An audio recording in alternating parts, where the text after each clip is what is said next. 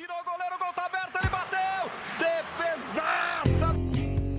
Seja bem-vindo, seja bem-vinda à segunda temporada do podcast Os Goleiros.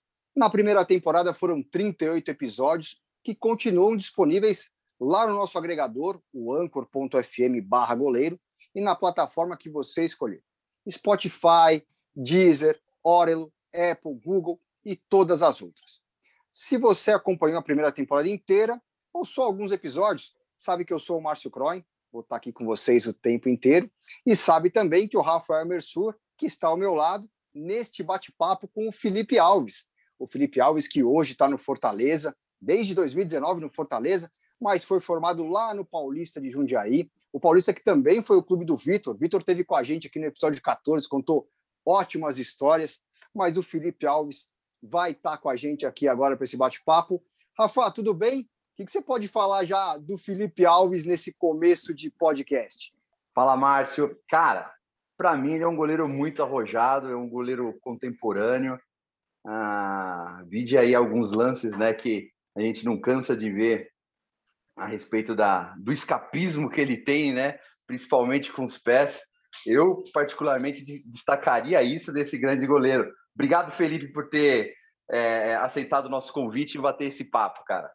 É, muito obrigado, eu que agradeço o convite, está sendo um prazer aqui participar com vocês. Felipe, então começa falando aí sobre esse arrojo total com os pés, né? Você não só bate bem na bola, como você arrisca uns dribles de vez em quando, né? Deixa a torcida do Leão com o cabelo em pé, meu. Como assim? Cara, é, eu sempre coloco de uma forma bem simples, né? Eu acho que tudo aquilo que você treina, você é capaz de executar dentro de uma partida, né? Até porque ninguém treina de um jeito e chega na hora do jogo começa a fazer coisas que, que, que, não é treinada, né? Então, todo, todo goleiro, todo ser humano que, que treina durante a semana, ele tem essa capacidade de executar. Claro que na hora do jogo acontece algumas coisas que, de repente, na semana não acontece nos treinos, né? Que é onde a gente acaba improvisando e tudo mais, né? E o fato do drible, cara, eu sempre falo que, que eu não driblo ninguém, né? Eu espero o atacante definir um lado e vou para o outro, né? Até porque a gente não treina na semana driblar ninguém, né? A gente treina a saída, a gente treina ter mais gente ali próximo da bola para poder fazer uma superioridade numérica e levar vantagem em cima do adversário, né? Para que isso soe como um efeito dominó. A gente vai eliminando jogadores, jogadores, para que a gente possa ficar sempre com o maior número de jogadores para sobressair diante da equipe adversária. Então, o drible, o drible ele acaba sendo um recurso, mas eu deixo bem claro que a gente não treina driblar ninguém, muito pelo contrário, a gente não tem essa velocidade, né? É, maior que os atacantes, que são velozes e rápidos, então não adianta a gente disputar nesse quesito com eles que a gente vai perder. Então, como eu falo, tem que ter calma, paciência e esperar o time certo ali, porque a tomada de decisão deles acaba facilitando a nossa. Então, é o que eu sempre falo, a gente espera o máximo possível e quando o atacante ele acaba é, escolhendo um dos lados para poder roubar ou dar o bote na gente, a gente acaba é, efetuando o drible ou jogando a bola para o espaço vazio, que seja o outro lado que ele não escolheu, né? E tudo isso dentro de muita calma, de muita frieza, de muito treinamento também na semana. E, e quando você faz algo que é, que é treinado, né, a chance de dar certo ela é muito maior. E claro que o erro ele está ali, né, é, para todos os momentos, né, a gente tem que estar tá concentrado o máximo, mas como eu disse, quando você faz algo que é treinado, a chance de dar certo é muito maior. É, eu, eu só fico imaginando, o Márcio, que o cara que vai jogar contra o, o Felipe, na hora que o, o zagueiro recua uma bola, uh, eu, eu, tenho, eu, cara, eu tenho quase certeza que o cara fala assim, cara, eu não vou de primeira nele. eu não vou de primeira porque esse cara tem o um recurso aí, senão eu vou virar manchete, velho. Vou tomar um chapéu, vou tomar um corte. Cara, é pessoal, engraçado, porque assim. O, o, Felipe, eles já entram, você percebe isso? Assim, porque, cara, você é um goleiro visado nesse tipo de situação. Não adianta a gente negar. Porque, tipo assim, quando o cara recua, hum, geralmente eles ficam querendo te induzir para o outro lado, mas, cara, é, que ele, você percebe que ele já não está querendo ir de primeira porque sabe que é você? Então, é, com o passar do tempo, a, a, equipe ela adquire um certo respeito muito legal, assim, né? Tanto é que hoje em dia o futebol é muito estudado pelo pessoal da análise de desempenho, né? Então, por saber que eu tenho essas características e que o time que eu jogo é treinado hum. para normalmente atrair essa marcação mais alta para a gente ter essa superioridade, né? Hum. E foi onde a gente tem o nosso maior destaque com relação a, aos adversários, né? Então, uhum. assim, é, os times grandes, eles respeitam demais, cara, porque normalmente, né? E an antigamente, é, é, os times maiores eles pressionavam de uma maneira que, que não tinha adversário, né? Era o time de cabeça sim, sim, sim. se sobressaía 100%. E hoje é, a gente adquiriu um respeito muito grande dentro do, do cenário, né? De, de, futebol com relação a isso. A gente tem um padrão tático, a gente tem uma, uma maneira de se jogar e essa maneira é muito respeitada por todas as equipes. E tanto é que hoje a nossa maior dificuldade é quando a gente joga contra adversários com linhas baixas, né? Porque eles acabam recuando demais. E para você uhum. construir é, próximo do gol, diante de duas linhas de quatro, até mesmo um 4-5-1 ali, que são times que jogam é, de contra-ataque, é, a gente tem muito mais dificuldade do que quando a gente pega time que nos pressiona, né? Porque construir é muito mais fácil de desconstruir, né? Sim, então, a maioria, dos, do, a maioria dos times tem respeitado tanto que, como eu falei, é, a gente acaba tendo mais dificuldade no último terço do campo do que na própria é, uhum. organização de saída de bola. Né? E quando a gente, claro, pega os times, a gente pega Flamengo, Palmeiras, São Paulo, que são os times que normalmente não visam esse tipo de, de jogo e querem pressionar o tempo todo, é 880, né? Ou a gente se sobressai uhum. muito, ou eles têm muita dificuldade, porque assim, é, é, difícil porque assim a gente treina todos os dias essa saída, né? E uhum. normalmente o time e normalmente vai, vamos pegar um exemplo aí. Você pega um São Paulo, você vai jogar contra o São Paulo. São Paulo não treina todo dia pressionar um tipo de saída assim, até porque são poucos os times que jogam dessa forma. Então, quando certo. vem jogar contra o Fortaleza, eles treinam no máximo cinco dias para pressionar uhum. o goleiro. E é pouco, porque assim, uhum. eles treinam cinco dias para nos pressionar e a gente já está dois, três anos treinando nesse mesmo sistema. Então, a gente tem uma certa vantagem. Né? Uhum. Claro que não é, uma, não é uma ciência exata, mas dentro dessa vantagem de treino, sim, sim. De, de posse, de qualidade que a gente tem, a gente acaba se sobressaindo e é onde que entra o respeito, né? Eu acho que quando eles uhum. tentam uma, duas, três vezes e vê que não tem como, uhum. que a gente está levando vantagem, que a gente está tendo sucesso com a saída, eles optam em baixar um pouco a linha ou optam marcar uhum. de mão e deixar o, deixar o goleiro livre com a bola, porque o goleiro não vai sair uhum. driblando e, chegar próximo do gol adversário, né? Uhum. Então a gente uhum. procura utilizar o goleiro como esse homem a mais para fazer esse efeito dominó, como eu falei, né? A gente, a uhum. gente acaba sendo pressionado e quem sai no goleiro acaba sobrando um jogador de fato de linha a mais, e é onde a gente vai ganhando campo, aumentando os espaços entre linhas e, e se sobressaindo diante do adversário. Então, para jogar contra a gente hoje é muito complicado por conta disso, né? A gente tem muito mais treino de saída do que o time que treina aí é, propriamente dizendo, uma semana para poder nos pressionar, né? É pouco treino e, como eu disse, não é uma ciência exata, né? Não é que a gente vai ter uhum. é, excelência em todas as partidas, mas na maioria dos jogos a gente acaba tendo esse poder, né? Essa carta na manga, uhum. que é a uhum. nossa saída de bola. E hoje em dia os, os clubes, 90% dos clubes nos respeitam muito com relação a isso, tanto é que a maioria deles vem marcando é, da, depois da primeira linha em diante, né? São poucos os times uhum, que optam em marcar sim. diretamente o goleiro. Tanto é que, que nesse uhum. ano no Campeonato Brasileiro foram duas, três equipes só que tentaram essa pressão, mas por 5, 10 minutos também, até porque é, o desgaste é maior, né? E não é toda equipe que consegue, consequência de jogos, viagens, é, sim, pressionar sim. o tempo todo, até porque, como eu falei, é, fisicamente é, é bastante cansativo para quem pressiona é, o goleiro ter que correr até essa última linha do campo. Então, é algo que vem dando certo, que a gente vem procurando melhorar e aprimorar cada vez mais, porque a gente sabe o quanto é difícil jogar o Campeonato Brasileiro, e a gente sabe que todas as equipes vêm com, com o intuito de vencer, de ir para cima, de pressionar. Então, é um trunfo que a gente tem aí que vem dando muito certo, que a gente vai procurar melhorar ainda mais, para que esse ano a gente possa ter ainda mais sucesso com relação a isso.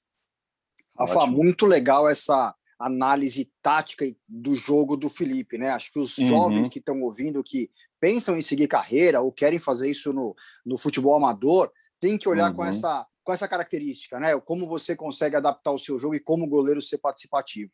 É muito legal, né? E o Felipe falou também de um São Paulo e Fortaleza, ou jogar contra o São Paulo. E no ano passado, na Copa do Brasil, foram dois jogões, né? Foram um 3 a 3 e um 2 a 2 E depois, nos pênaltis, se não me engano, foi 9 a 10 para o São Paulo. E espetacular, jogo bom, jogo de dois times que queriam o resultado, né? E até uhum. o Felipe enfrentando o treinador que contava muito com ele, né? Fernando Diniz aí, que contava muito com ele. E até por isso, Felipe, é, você com bom passe, você que participa muito do jogo, essa leitura de jogo, né? E falou daquele último terço do campo que é difícil você conseguir ultrapassar. Os times têm cada vez mais dificuldade é, nesse, nesse ponto do campo, né? Nessa parte final. É, você que tem uma boa batida na bola, nunca pensou em bater falta? Nas conversas com o Rogério ali, nunca surgiu a ideia? Bate uma faltinha, Felipe, vai entrar a bola. Cara, é, é, o que eu digo, né? Acho que todos os atletas ali da equipe têm o potencial de poder treinar e ter uma boa cobrança de falta. Claro que tem aqueles que se destacam, né? Uma batida um pouco melhor. Eu, por ser canhoto, tenho uma facilidade maior de bater na bola. Quem é canhoto sabe bem o que eu estou falando. Mas assim, cara, hoje em dia no futebol moderno, né, e eu que faço parte desde o começo dessa, né, desse goleiro inserido no sistema de jogo, que é um goleiro que acaba sendo um pouco mais líbero, acaba fazendo é, essa linha de três, né, essa saída de linha de três um pouco mais avançada, um pouco mais fora da área, tendo que fazer cobertura. Uhum. Então a gente acaba já tendo Hoje em dia, o nosso mapa de calor ele é diferente, a, a nossa quilometragem dentro do GPS do jogo é um pouco uhum. mais alta do que, do que o goleiro tradicional, né? Então a gente acaba tendo muitos recursos, né? E bater falta, cara, como eu disse, como tem todos os atletas com essa capacidade, eu não vejo a necessidade de eu ter que bater. Pode acontecer uma ocasião ou outra, sim. E pelo fato de ter trabalhado com o Rogério também, é, cria-se essa expectativa maior também, essa responsabilidade a mais. Claro que, que é muito bom quando as pessoas comparam, né? É, você com, com o Rogério, que foi o cara que fez história ainda no futebol e, e é indiscutivelmente né? É, por tudo que ele conquistou e fez e continua fazendo agora como treinador. Então, isso é muito bacana, essa comparação. Mas, assim, para a gente que é atleta e está atuando ainda é muito complicado, porque, assim, tudo que eu venho fazendo de bom como goleiro, como é, esti é, estilo de jogo moderno, como goleiro inserido no, no sistema de jogo, de criação, é, tudo isso tem um peso. E se eu começo a bater falta e, e a chance de dar certo é a mesma chance de não dar certo, né? E aí eu, eu poderia atrair uma coisa a mais desnecessária, né? É, os rótulos, as comparações, ah, que está querendo ser o Rogério Ceni, deixou de ser o Felipe Alves, que vinha fazendo tudo bem, tudo certinho, tudo bonitinho, vinha crescendo, evoluindo. Então, são tipos de comparações que no meio que a gente vive hoje em dia, para você conquistar um espaço, para você atingir uma Série A, para você ter uma, uma sequência de jogos, de campeonato, para você atingir um certo patamar dentro de um clube, hoje é muito difícil, porque a concorrência é muito grande, e para destruir isso, para ser rotulado, é, a gente tem vários exemplos aí de, de, de, grandes goleiros, né, do Muralha, de, de alguns outros atletas aí da posição que, que acaba sendo rotulado por bem menos por conta de uma ou outra partida ruim. Então a gente acaba é, evitando, né? E como eu disse, são 11 atletas que têm total capacidade de, de, de bater bem falta, pênalti, não vejo isso como prioridade. Hoje a minha prioridade é outra. Eu tenho muito mais prazer em fazer essa saída, em jogar de líbero, e orientar bem a minha equipe. Mas se um dia for preciso, tiver no final de jogo, todo mundo cansado, numa prorrogação, quem sabe, eu posso até correr esse risco, mas eu não quero que isso seja a minha prioridade como goleiro hoje, sabe? Ô, ô Felipe, por que ser goleiro? Quando começou essa história? O que, que te influenciou a, a jogar no gol, cara? Cara, eu, eu, eu, sempre comento sobre isso, porque eu falo que eu não escolhi ser goleiro, eu falo que o ser goleiro acabou me escolhendo, né? Porque na minha época de, de adolescência, né, quando eu estudava ainda ensino fundamental, eu tinha uma galera da minha escola que fazia escolinha de, de futebol, né? É, lá em uhum. Itaquera. Eu sou de Itaquera, né? Sou de Quebrada, Zona Leste tudo mais. Uhum. E lá na minha quebrada, todo mundo da minha escola fazia escolinha de futebol, né? E meu pai sempre trabalhou por conta, né? Meu pai era metalúrgico, serralheiro, e, e, nesse momento, meu pai não tinha condições financeiras de bancar uma escolinha para mim, né? Porque ele trabalhava por uhum. conta e na época a escolinha era cara, né? E tudo mais. E aí, para estar com os meus amigos de escola, eu fui pro gol porque pro gol era de graça, né? Ninguém queria pagar mensalidade para ir pro gol. E aí, para estar com os meus amigos de escola, né? É, meus pais foram lá é, e realmente o goleiro não pagava, era de graça, e eu acabei indo para o gol por conta das condições financeiras da, da época, né? Para poder, poder estar com os meus amigos de escola, tudo. Né? A passagem meu pai conseguia pagar, mas a mensalidade ficava um pouco mais pesada. E aí eu comecei no gol por conta disso. E eu sempre gostei de futebol independente. Né? Eu era até meio fominha quando eu jogava na linha, quando eu brincava na linha, né? Não tocava bola para ninguém. E aí depois que eu fui para o gol por conta desse fato, né? Eu acabei gostando, acabei fazendo específico de, de goleiro, né? E eu nunca tive receio nem medo, né? Aí eu acabei pegando gosto pelos gestos técnicos e vi que era algo muito é, é, mais difícil do que eu imaginava, né? Porque você é, você vê o goleiro atuando parece fácil, mas quando você começa a fazer os movimentos, os gestos e ver o quanto de dificuldade é, é, tem no, no, nos movimentos, nos treinamentos e o quanto de detalhe que você precisa melhorar para fazer uma defesa simples, né? Quem dirá as defesas mais difíceis? Aí eu fui pegando gosto, né? Pelos gestos, pelos treinamentos, pelos específicos, né? E pela dificuldade que envolvia, né? É, ser uhum. goleiro. Aí eu acabei, depois de, de, uns dois, três anos, eu acabei até tendo a possibilidade de, de escolher voltar para a linha, né? E eu acabei falando, não, eu quero continuar no gol, porque foi realmente o ser goleiro que acabou me escolhendo E é uma história bem legal que eu até gosto de contar para todo mundo, porque de fato me escolheu mesmo ser goleiro, não foi eu que escolhi. Eu gostava de jogar na linha, era fominha, chutava todas no gol. Ô Felipe e Márcio, Oi. cara, eu não sei, essa história ainda continua, viu? Porque eu, eu só vou em pelada, eu, às vezes vou brincar um pouquinho, joga aqui, joga ali, eu só vou em pelada que goleiro não paga, velho. Exatamente. Não, da quadra, velho. Goleiro, goleiro não paga. É, e foi assim que tudo começou, cara. É legal pra caramba poder dividir e compartilhar isso com todo mundo, assim. É, é muito legal, né? Que você se apaixonou, né? Quando a posição, né, se te abraçou, né? Acho que isso é, é isso é, é muito bacana. Isso, e não que jogar na linha seja fácil, né, cara? Eu acho que é tão difícil Sim. quanto, mas o, o goleiro envolve muito mais recursos, né? E assim, quem joga na linha pode errar o tempo todo, né? Pode errar passe, pode errar cruzamento, pode errar finalização. O goleiro, se ele errar em um item que, que, que precisa ali dentro do campo, ele acaba tomando gol, né? E aí já é um pouco mais complicado. Então, essa responsabilidade, essa maturação que, que o ser goleiro acaba é, fazendo com, com, com a gente ser humano, né, antes do atleta, é muito bacana também essa evolução acaba tendo de vida, de, de, de amadurecer mesmo com relação a isso, né, essas responsabilidades que o goleiro acaba nos, nos é, é, acaba aparecendo para a gente no dia a dia, né? E nas competições que a gente acaba discutindo, a gente acaba trazendo isso para a vida real também, né? Então é muito, é muito bacana o quanto isso acaba deixando a gente mais forte aí para o dia a dia. Felipe, aqui na conversa está parecendo um cara calmo, descontraído, assim, pô, risonho. Mas, pô, quem te vê em campo vê um cara ali, né? Meio que nervoso, bravo, aquela cara sempre, né? Amarrada. Como que é o Felipe dentro de campo? É diferente do Felipe fora de campo? Tem, não vou dizer um personagem ali, mas é, é, tem uma preparação diferente ali no ritual do, do jogo?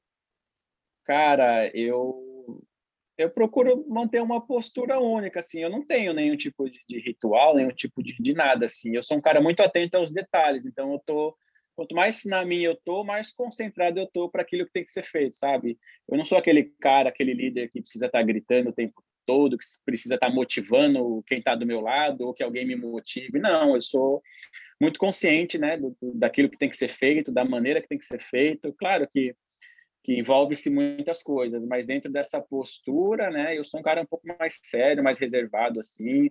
Eu acho que hoje em dia também é, com essa era digital de influencer, de rótulos que as pessoas acabam é, rotulando as coisas do nada, sem ter um mínimo de respeito e de entendimento pelo que acontece. Uhum acaba também é, fazendo a gente criar certos escudos assim individuais, né? Porque é, o mesmo sorriso da, da, vitória dos três pontos do sábado pode trans se transformar num meme ou num rótulo para a derrota de quarta-feira. Então a gente não tem muito esse tempo de comemorar e chorar a derrota, sabe? É jogo em cima de jogo e como eu disse, eu procuro ter uma postura única, assim. Eu acho que é, a vitória esconde muitas coisas ruins e a, e a e a derrota faz com que você aprenda muitas coisas boas também. Então eu procuro uhum. ser um uhum. cara que, que, que mantém essa linha assim de postura de pô ganhou não está tudo bem e perdeu também não está tudo ruim. Então eu sou um pouco uhum. mais sério uhum. com relação a isso. Assim, eu acho que a mídia hoje em dia também ela é um pouco ela vai mais para o lado polêmico do que para o lado realmente que, que te valoriza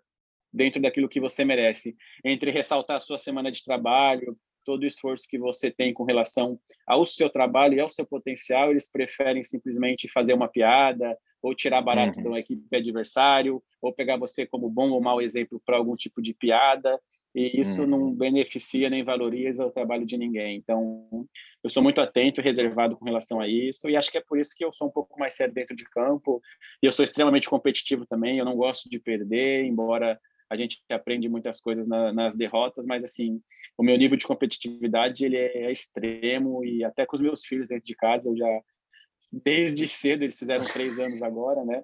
Eu já ensino eles a serem competitivos nível máximo, então já vem de berço, está no sangue isso, então é assim que eu sou e eu me sinto muito bem dessa maneira.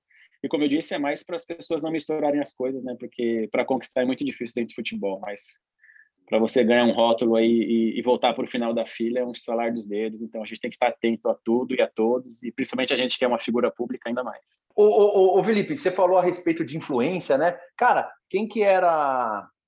Quem que foi o goleiro é, que, que quando você começou a ingressar na, na, na, carreira, quando você decidiu, putz, vou ser goleiro, quem que era um cara que você se inspirava, meu? Cara, quando eu comecei no gol, não tinha é, essa parada de hoje de jogar com os pés, né? Eu nunca imaginei que eu seria hoje é, uhum. esse goleiro que joga nesse sistema de jogo moderno, né? Quando eu comecei, cara, para mim o goleiro que eu gostava muito de ver jogar era o Júlio César da seleção Flamengo, por ser canhoto, era um cara que eu me identificava muito assim com, com o gestual técnico dele, eu achava até meio parecido com o meu assim, eu era moleque, né? Uhum. E eu gostava muito, eu gostava muito dele, eu gostava muito do Dida pela frieza, pela, pelas expressões uhum. do Dida, né? Era um cara de poucas expressões, mas era um cara que em momentos decisivos também era absurdo. Então o, o Júlio César e o Dida era era dois nomes assim que eu gostava muito. E hoje, nesse estilo de jogo mais moderno que, que eu acabo praticando também, eu acho o Ter Stegen absurdo com relação a isso. Para mim, um dos melhores aí na, na atualidade. Gosto do Navas também, do, do uhum. Neuer, mas o Stegen, para mim, ele é o fora da casinha, assim, é o que está mais à frente com relação a ser completo em todos os quesitos que requer para ser goleiro. Rafa, o Felipe já deu umas dicas aí de como vai ser o Frankenstein deles, mas ele já vai montar o Frankenstein dele.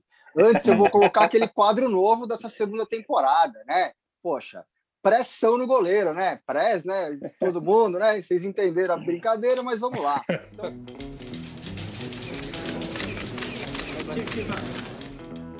É o seguinte, cinco perguntinhas rápidas sobre a relação imprensa e jogador, hein? Vamos lá. Nenhuma para te colocar em frio, hein? Ó. Eu tenho que responder é a... de imediato, eu posso pensar. Tem Ó, alternativa? Foi de imediato, pô, aquela coisa também, né? No pênalti você não pode esperar muito, a bola entra, né? Então vamos lá. Bora lá. Ó, qual é a pergunta que você já se cansou de responder? Aquela que já vem com resposta pronta. O cara assistiu o jogo, acompanhou o jogo e te faz a pergunta que ele já sabe a resposta. É desnecessário. Ele poderia se preocupar em ser um pouquinho mais audacioso com relação a isso e não fazer mais do mesmo que qualquer um faria o que falta para você ganhar o jogo? É óbvio que é jogar melhor e fazer o gol, então é desnecessário esse tipo de pergunta. Boa, bom exemplo, bom exemplo. Não, serve, serve para o jornalista é, que estiver ouvindo exatamente. aprender e falar assim, poxa, o, eu tenho que evoluir tá... também, né? Então, o cara tá ali, o cara assistiu o primeiro tempo, não foi bom. Ele fala, pô, o que, que falta para ganhar o jogo? Falta jogar melhor e fazer o gol. Ganha quem faz o gol, né? Então, ele poderia pular essa pergunta e já ir para uma um pouco mais audaciosa. Sei. É isso, boa. E aquela pergunta que nunca fizeram para você? Cara, eu, se nunca fizeram, não sei te dizer. o, tamanho, o tamanho da sua luva? Cara, tá aí, eu nunca tinha pensado nisso, mas eu acho que por ter essa postura um pouco mais séria, a galera também pensa duas vezes em fazer qualquer tipo de pergunta para mim, porque eu sou um cara que fala meio que na lata, né? Então, se ele fizer uma pergunta um pouco meio assim, nada a ver, eu vou responder com uma resposta também meio que nada a ver, meio que de sarcasmo, assim. Então, a galera tá um pouco atenta com isso, mas nunca me fizeram nenhum tipo de pergunta assim nesse nível de totalmente fora do percurso do jogo ou da situação que estava acontecendo ali. Boa. Qual é o narrador que você gosta de ouvir gritando o seu nome após uma grande defesa? Ah, todos. É, é de arrepiar, é emocionante. Eu acho que é uma ótima profissão para quem gosta de futebol e gosta de. Porque tem aquela galera que assiste o jogo, mas não abandona seu radinho de pilha aqui para ouvir a narração, né? Sim. Então eu acho que. É, é, a única coisa que eu não gosto, para falar a verdade, é quando é a TV local de algum estado que puxa o saco para o time do estado, porque é, isso é meio chato, porque assim, teve vários jogos nossos aqui de Fortaleza contra outros, outros times de outros estados, e a narração é do local, e as pessoas mal sabem o nome dos jogadores do time, e isso é um pouco de falta de respeito, sabe? E a pessoa não é obrigada a gritar o gol do seu time, né, como se fosse torcedor, mas ela também não precisa gritar o gol do seu time como se estivesse no enterro, num velório, porque não condiz com o profissionalismo dela. E tem alguns narradores que mal sabem o nome dos jogadores do nosso time quando a gente joga em outros lugares por conta de, de, de não se atentar a isso ou de achar que vai tirar de letra. Enfim, acaba menosprezando um pouco o Nordeste, a nossa equipe. E isso soa para a gente como falta de respeito e é uma coisa meio que desagradável. Então, fica essa dica aí. Muito boa essa resposta. E algum texto escrito sobre você, Felipe, mereceu, já mereceu ser enquadrado e pendurado na parede? Quem é o autor? Cara, eu recebo bastante, bastante mensagens boas, positivas, né, com relação ao meu trabalho, com relação a, a, a gente ser figura pública e, e, poder influenciar crianças, né, que, que nos acompanha, que, que, que tem a gente como exemplo, não só como goleiro, mas como pessoa, como ser humano, diante das atitudes que a gente acaba tendo extra-campo também. E autores, eu não vou citar nomes aqui, porque são várias pessoas que mandam mensagem né, nesse aspecto. E depois eu posso até te mandar via WhatsApp, algumas que eu me identifico mais e que eu recebo, mas de cabeça assim, eu não sei te dizer a, qual a mensagem nem a pessoa que me mandou, porque como eu falei, é, a gente representa bastante coisa extra futebol, né? E desde os mais jovens aos mais velhos, aqueles que são apaixonados por futebol, a gente está sempre podendo tocar o coração de alguém de alguma maneira, e isso para a gente não tem preço, não tem título, não tem é, o jogo da vida da gente que pague é, poder retribuir dessa maneira aquelas pessoas que de fato são apaixonadas pelo futebol. Boa. E para fechar, hein? Ó, se existem especialistas de arbitragem explicando as regras, ex-jogadores de linha comentando jogos para falar de tática e técnica, Tá na hora de um ex-goleiro ter espaço para explicar de fato como é a posição? Cara, eu acho que não só tá na hora, eu acho que já era para ter começado isso há um bom tempo, até porque falar de goleiro não é somente defender o goleiro, né? Principalmente hoje que o futebol se estende a essa modernidade de ter um goleiro, né? Mas eu acho que isso é, é uma coisa mais por medo e receio do que como eu vejo? Eu vejo o seguinte: todos os programas de TVs e, e de programas públicos que, que de fato são aqueles que movem o futebol, eles têm um certo receio de defender o que é certo e errado por medo de julgações, né? Como a gente também tem, a gente é ser humano, né? Então, assim, você colocar um goleiro para defender o goleiro num programa que tem talvez a maior audiência aí no, horário do almoço, no, no, no horário do, do depois do, do, que o pessoal chega do trabalho e acompanha, é complicado porque parece que aquilo que ele está defendendo e falando é o correto. E aí todas as equipes vão ter que seguir aquele padrão. E não é assim que funciona. Todo mundo é livre para fazer o que tem vontade e seguir aquilo que treina que se trabalha. Mas quando você coloca de fato alguém para falar e defender os goleiros ou expor é, a modernidade, expor o goleiro do, do, sistema novo, comparar com o sistema de antigamente, que poderia recuar, que poderia pegar com a mão, e hoje o goleiro joga mais avançado com os pés, tem que ter um time, todo, todo grande time hoje busca por um goleiro que tenha essa qualidade de saída para poder fazer com que o time cresça com relação. Então, para falar dessa evolução do goleiro, já passou da hora de ter alguém para assumir. E os poucos que tem são muito é, né? São muito, ah, eu joguei na minha época era assim, então eu não vou valorizar o que está acontecendo agora, porque na minha, minha, época não era assim. Se eu valorizar, parece que eu vou estar pagando aquilo que eu fiz na minha época. Então eles ficam meio que relutando com relação a isso. E isso é muito ruim, né? Porque soa como um pouco de egoísmo de só pensar nele na época que ele jogou e não de valorizar de fato o que é bom para o futebol no aspecto geral. O que ele vai estar comentando ali é bom para todo mundo e para todas as etapas e evoluções do goleiro e do que está acontecendo no futebol com o goleiro, né? Então, quando você se omite de dar a sua opinião ou de, de defender uma certa causa, que é essa evolução do goleiro hoje, é, você se resguarda diante daquilo que você fez, né? Ah, se eu falar de que hoje é melhor do que antigamente, eu vou apagar aquilo que eu fiz. E não é assim que funciona. Então, eu acho que tem que ter mais goleiros falando, defendendo e expondo as suas opiniões com relação à modernidade, com relação aos goleiros de fora do país. Por que, que fora do país todo mundo faz e quando um goleiro aqui do Brasil faz, ele é questionado e ele é taxado, rotulado como errado, se fora do país é normal fazer. Então, são muitos assuntos, são muitos temas. É, eu até brinco quando eu vou em programas, ou em, até mesmo em rádio, assim, quando eu falo que se for colocar para falar sobre esse tema, vai precisar de uns três, quatro programas seguidos, porque o tema goleiro e artifícios que os goleiros requerem para poder jogar e atuar hoje é uma infinita, é, infinitas coisas que tem para se falar e se comentar de goleiro, não é só o simples fato de o porquê que ele é bom, o porquê que ele é ruim, né? O porquê que esse faz e esse não faz. Então, falar de goleiro aí requer bastante tempo, bastante tema, bastante link. E para quem e eu acho que até que falta programa para falar somente de goleiro, né? Tem aí mesa redonda que fala de treinador, tem Globo Esporte que faz um, contexto generalizado de todas as equipes, mas você não tem um programa específico que fale somente de goleiro e nem precisa ser somente goleiro para goleiro, né? Mas que jogadores também tenham o livre-arbítrio de comentar sobre goleiros. Eu acho que não só falta comentarista goleiro, mas talvez é, programas esportivos para poder valorizar e enfatizar ainda mais o quanto difícil e o quão prazeroso é ser goleiro e, e, o dia a dia do goleiro, né? Porque o dia a dia do goleiro só é visto na hora do jogo, mas o dia a dia do goleiro ele tem 72 horas de trabalho para as pessoas que, que acham que é só os 90 minutos ali, e de fato não é assim, né? Então, é, tá escasso esse assunto goleiro na, no nosso dia a dia aí de, de esporte é, pelas mídias sociais e pelas redes de TVs.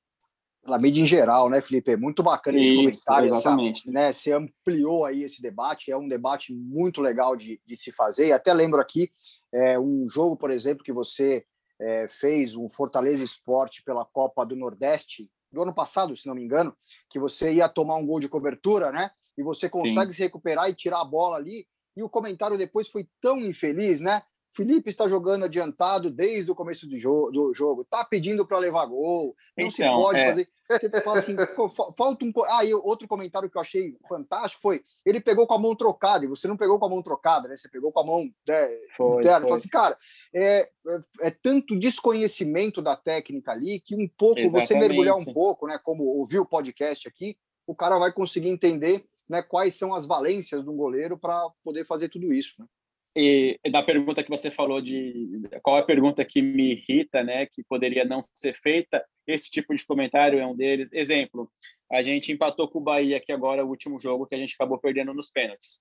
Faltava um minuto para acabar o jogo, né, eu fiquei com a bola nos pés dentro da área até o juiz acabar o jogo, porque ia para penalidade. Em um minuto a gente não. A chance de fazer o gol e de tomar era mínima para as duas equipes, já tinha 90 e poucos minutos de jogos. E aí a galera ficou depois, é, os comentaristas ficou falando que eu segurei o jogo realmente para ir para os pênaltis, porque eu estava na soberba de querer pegar o pênalti. Não é assim que funciona. Desde quando eu cheguei aqui no Fortaleza, eu faço isso, eu atraio a marcação para poder achar passe entre linhas. Então, assim, eu estou fazendo isso há três anos já. Aí a, aí a galera que assistiu esse jogo aqui já, já fez jogos nossos, mais de um, por sinal, tem a capacidade de falar que eu fiz aquilo justamente para levar o jogo para os. Sabe, é de uma maldade assim que que não tem tamanho, que não tem limite, é que as pessoas as pessoas não se colocam no lugar da outra, as pessoas não estudam, elas, elas não sabem que eu estou aqui há três anos fazendo a mesma coisa. Todos os clássicos reis eu fiz isso, de pisar na bola, de esperar a marcação subir, porque de fato é assim que a gente joga. Eu não fiz isso aleatório nesse jogo para ter vantagem alguma. Então, assim, é uma falta de informação e parece que a pessoa está ali dentro de campo trabalhando, mexendo no WhatsApp, e aí acaba, está na hora dela trabalhar, ela ouve informação de quem está fora e chega ali e fala de qualquer jeito. E, e não é assim que funciona, sabe? Eu acho que, que as pessoas poderiam se atentar um pouco mais a isso, ter um pouco mais dessa responsabilidade de trabalho, porque trabalhar hoje em dia não é só cumprir horário, né? É você se interessar por aquilo que você está fazendo. E tem muitas pessoas aí no ramo que simplesmente cumprem horário.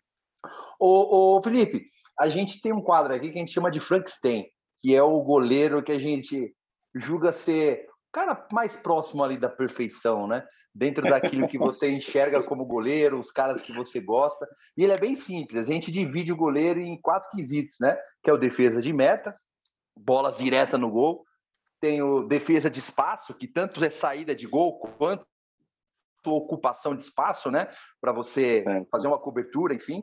A reposição pode ser com a mão, com o pé, é o que te chama a atenção. E a questão da postura. Uns encaram a postura como aquele cara elegante, outro a personalidade, enfim. Aí vai de como você entendeu, não tem resposta certa, não tem resposta errada. É dessa forma. Então vamos montar o seu Frankenstein aqui.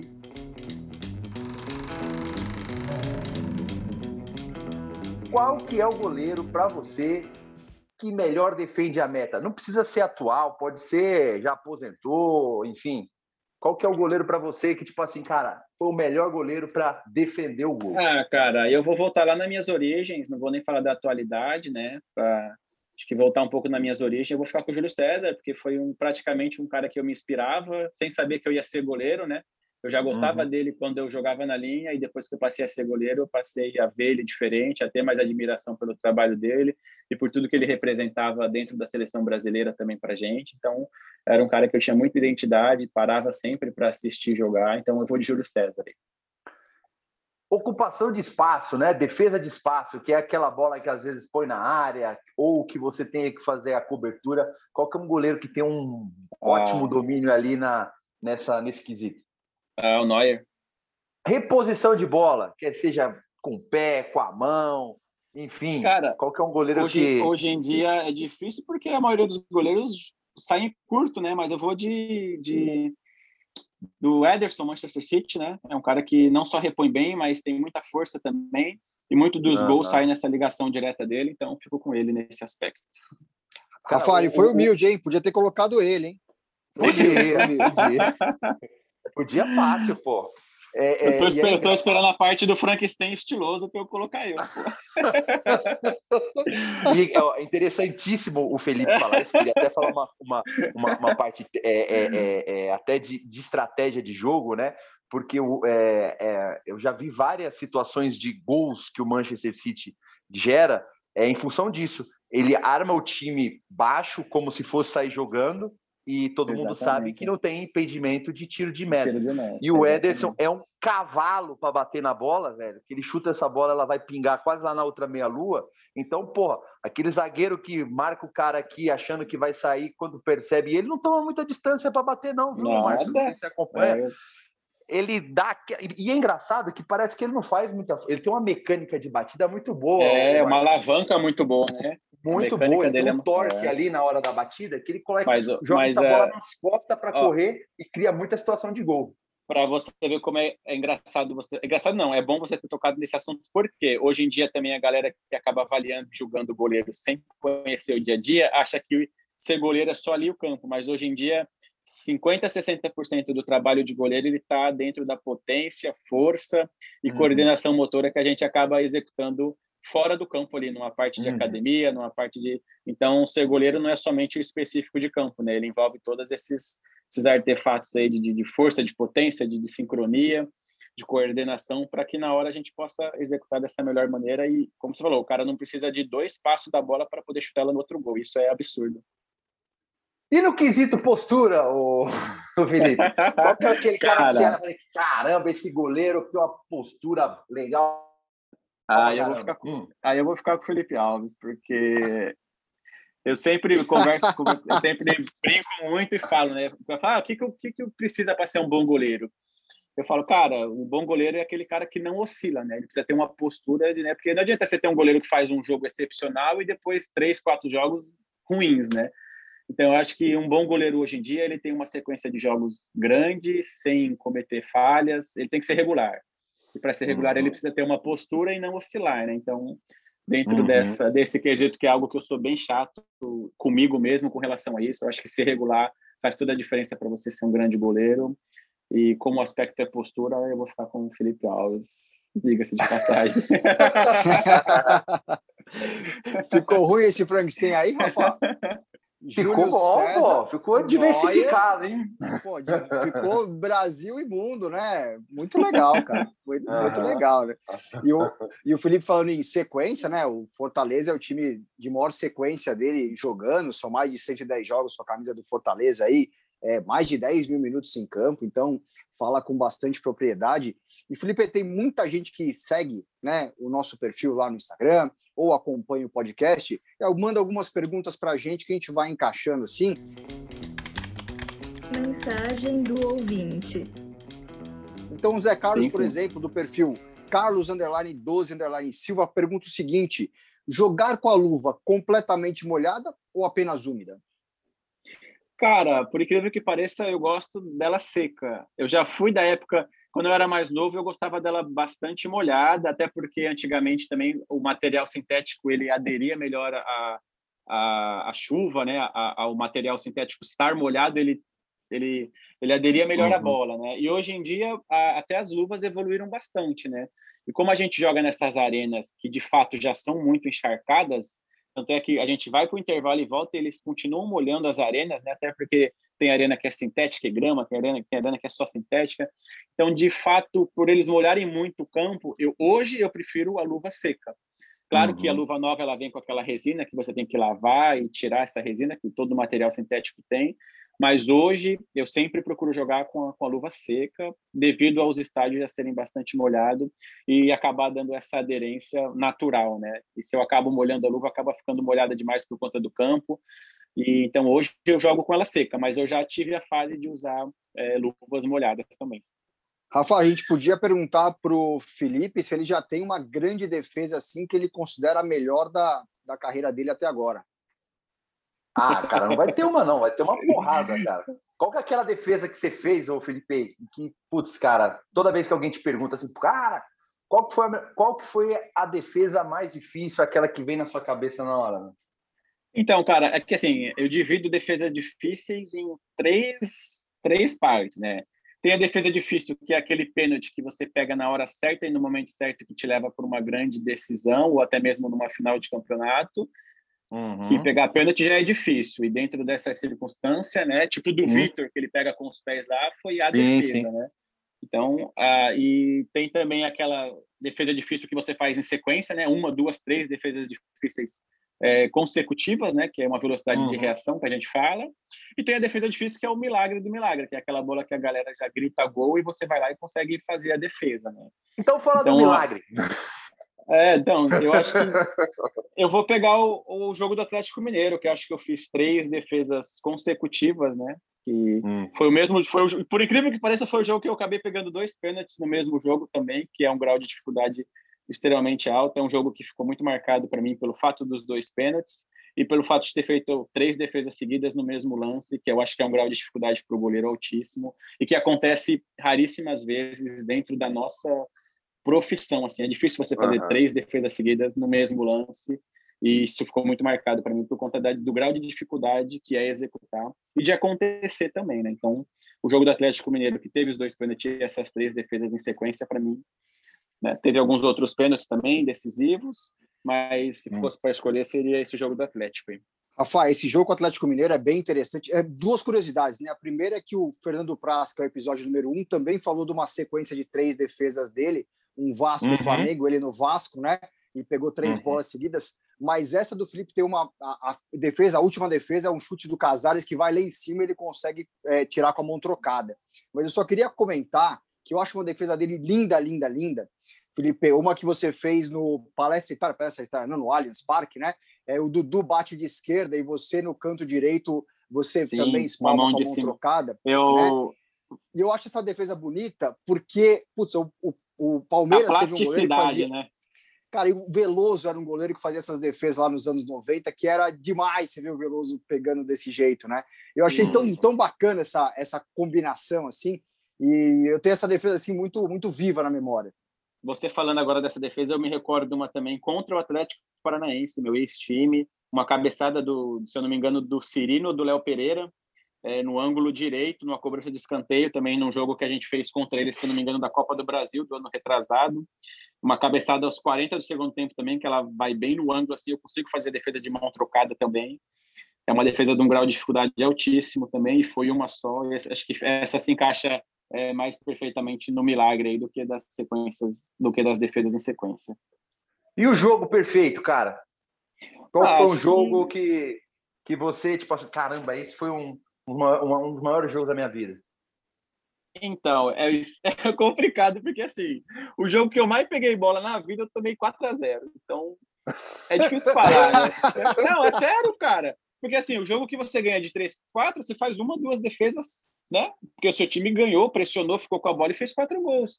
Então, Isso assim, mesmo. normalmente, normalmente os jogos que você acaba sendo mais exigido, que você acaba fazendo o jogo da sua vida, assim, de pegar praticamente tudo, obviamente é o jogo que você sofreu mais, né? Porque o goleiro acaba tendo que ser o melhor em campo. E nem sempre, quando você é melhor em campo, você acaba ganhando, né? E, cara, é, o meu primeiro jogo aqui com a camisa do Fortaleza contra o Palmeiras, no, no Allianz, que nem era o Allianz sintético ainda, era no, uhum no antigo Aliança, né? No, no, gramado, pelo menos. Cara, foi a estreia do Fortaleza, uma, uma, chuva. A gente tomou 4 a 0 mas foi um jogo que eu acho que eu fiz umas 18 defesas, cara. E dela, dessas. É, inclusive, essa que eu fiz do Dudu de fora da área foi desse jogo que eu tô falando. Eu peguei uma cabeçada do Davidson lá, peguei umas duas cara a cara com o Dudu, peguei chute de fora da área, é, peguei o gol, tomei um gol de rebote impedido. Então, assim, eu consegui fazer. Não é nem pelas.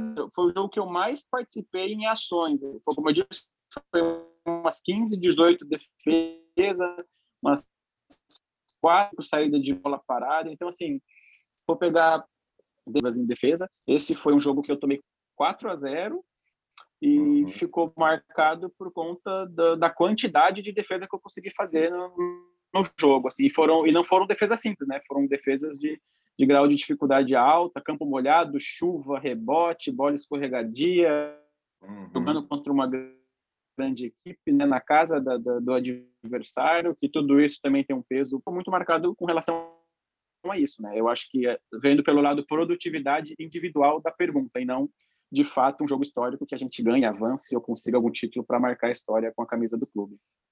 Muito legal, dá até para ver o, o, tamanho do placar que ia ser, né?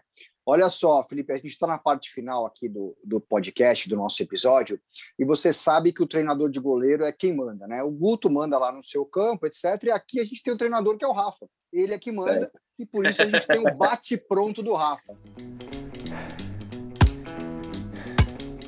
É, então, Felipe, não tem muito mistério, cara. É aquele, aquele finalzinho de treino, aquela, só aquelas batidinhas, tá? É pá, pá, pá, pá. Cara, não adianta nem você ir para a segunda bola, porque já tá indo outra. Se não segurar a primeira, já tá indo a, a outra. Então, assim, eu vou falar uma frase, vou fazer uma pergunta e, velho, é uma palavra só, velho. Fechou? Sério, fechou. Então vamos lá, vamos começar pelas que já entrega, o, o, o Marcel. Uma cor. Preta. Um estádio. Maracanã. O goleiro só é goleiro porque ele é ruim na linha? Não. Tamanho de goleiro é documento? Também não. O que, que você prefere, cara? Ganhar um jogo tomando um golzinho sem vergonha ou perder o jogo sendo o cara do jogo, pegando quase tudo? Ganhar o jogo tomando um golzinho sem vergonha. Acho que o clube é mais importante. E, cara, eu vou finalizar, acho que talvez com uma pergunta que eu não sei. Talvez já tinham te feito, Marcelo. Mas se eu não fosse goleiro, o que, que eu seria? Fominha. muito bom, muito bom. Valeu, é... boa, Felipe. Felipe, brigadíssimo, cara. Foi um Imagina, cara. excelente, cara. Muito sucesso aí na trajetória, muita carreira pela frente, muitas defesas para fazer e, obviamente, muitas histórias sinceras para contar para gente. Obrigado. Cara, eu que agradeço. Obrigado aí por tudo, pela participação. E estou à disposição, tá? Quando quiserem, só me chamar. E muito obrigado aí. Foi um prazer participar com vocês. Abração aí a todos. Rafa, obrigado, viu? Marcelo, obrigado. Pô, Felipe, brigadão pela, pela entrevista. Bacana trocar ideia com você, conversar, ver o seu ponto de vista, conhecer um pouco da sua história, tá? Boa sorte aí no decorrer da, da carreira e brigadão mesmo. Imagina, cara, eu que agradeço. Como eu disse, estou ao dispor aí no que precisar, no que for para ajudar aí, quiser bater papo sobre qualquer outros temas relacionados a goleiro, estou à disposição aí. Fiquem à vontade. Parabéns aí pelo trabalho e muito obrigado aí pela participação e pelo convite. Obrigado também ao Alexandre Gessoni, o responsável técnico do podcast, ao Arthur Gaikoski, diretor de imagem do podcast, e ao Leandro Moreira, coordenador audiovisual de Os Goleiros. E obrigado a você que nos ouve e prestigia. E claro, sempre compartilhe os nossos episódios. A segunda temporada de Os Goleiros está cheia de novidades. Continue nos acompanhando no Instagram, no Facebook, no Twitter e no YouTube. Em todas elas você vai encontrar a narração do texto Felipe Alves, Cabeça, Mãos e Pés, escrito por mim, Márcio Croin, para este craque do tricolor de aço. Um abraço e até a próxima!